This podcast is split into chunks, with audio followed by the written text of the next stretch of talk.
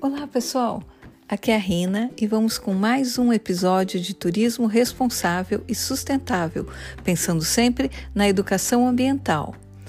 Dessa vez, vamos embarcar nossa imaginação para uma viagem rumo ao Pico da Neblina, que fica no norte do estado do Amazonas, na fronteira com a Colômbia e a Venezuela, e é o pico mais alto do país.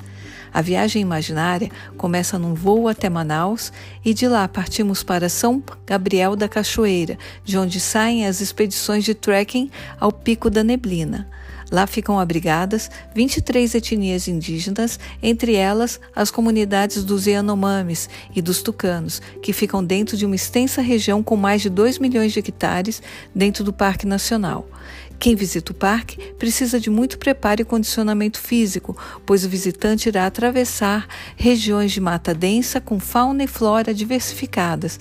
Por isso, aconselha-se grande disposição e experiência anterior em trilhas, como por exemplo, ser um praticante do montanhismo.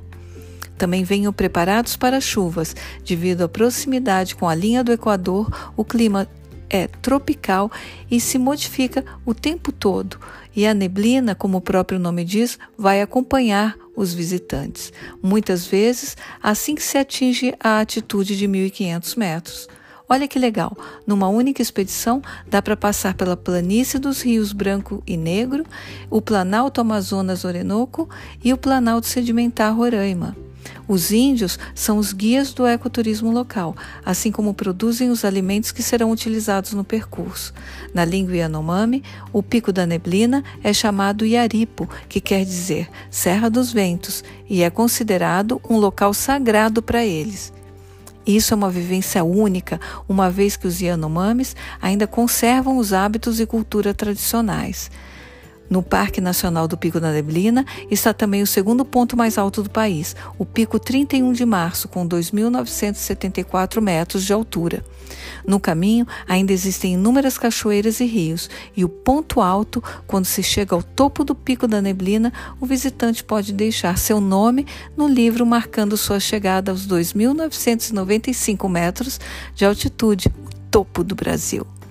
Na mochila é aconselhável levar pouca roupa, priorizando calça e camisa de manga comprida, porque tem que deixar espaço para equipamentos, um bom calçado, repelentes para prevenir picadas de mosquitos que transmitem, por exemplo, a malária, e barraca ou rede de dormir, pois não pense que vão encontrar pousadas no caminho, não. O abrigo é a mata mesmo. Se ficou interessado, tem que procurar uma agência ou operadora credenciada pelo Instituto Chico Mendes de Conservação da Biodiversidade, ciclo, sigla ICMBio. E lembre-se, tudo que você levar, traga de volta dentro da sua mochila. Isso quer dizer o seu lixo também.